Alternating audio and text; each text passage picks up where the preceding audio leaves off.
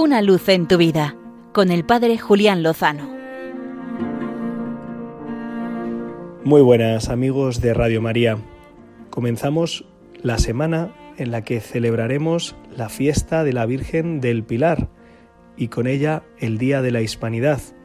recordando aquel 12 de octubre, en este caso de 1492, en el, en el que Cristóbal Colón y su tripulación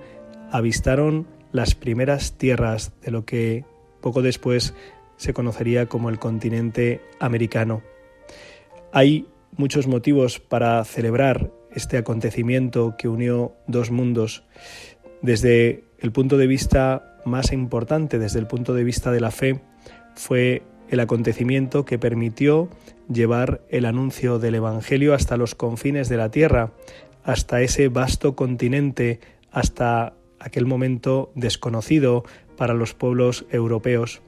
y sembrar la semilla del Evangelio, que a día de hoy hace que el español sea la lengua más hablada en el seno de la Iglesia Católica.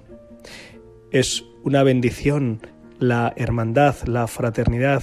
que se creó a través de la fe y también de la lengua y que se mantiene hasta hoy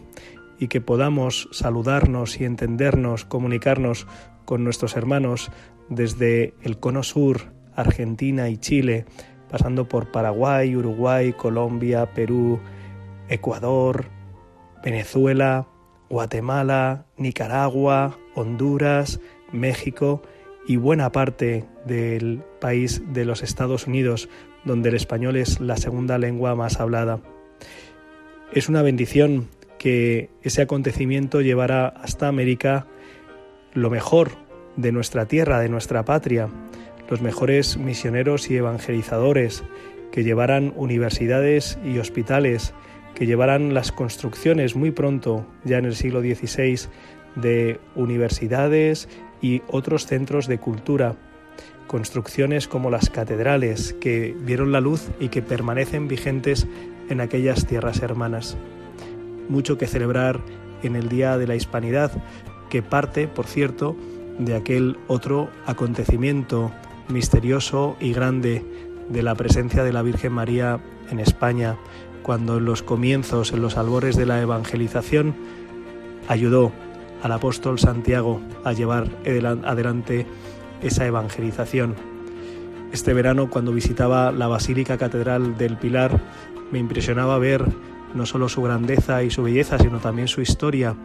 la historia de los milagros, el milagro de Calandra, aquel hombre que recuperó la pierna que había sido amputada por un accidente y que la Virgen María se la restauró. Y también el milagro de la fe, desde tantos y tantos años que ha habido peregrinos peregrinando hasta ese pilar que han hecho que se curve la misma piedra de mármol de tantas personas que se han arrodillado para venerar el pilar bendito que sostiene a la Virgen María y que nos sostiene también a nosotros. Que la preparación de la celebración de la fiesta de la Virgen del Pilar y el Día de la Hispanidad nos ayude a dar gracias, a dar gracias por nuestra tradición y nuestra historia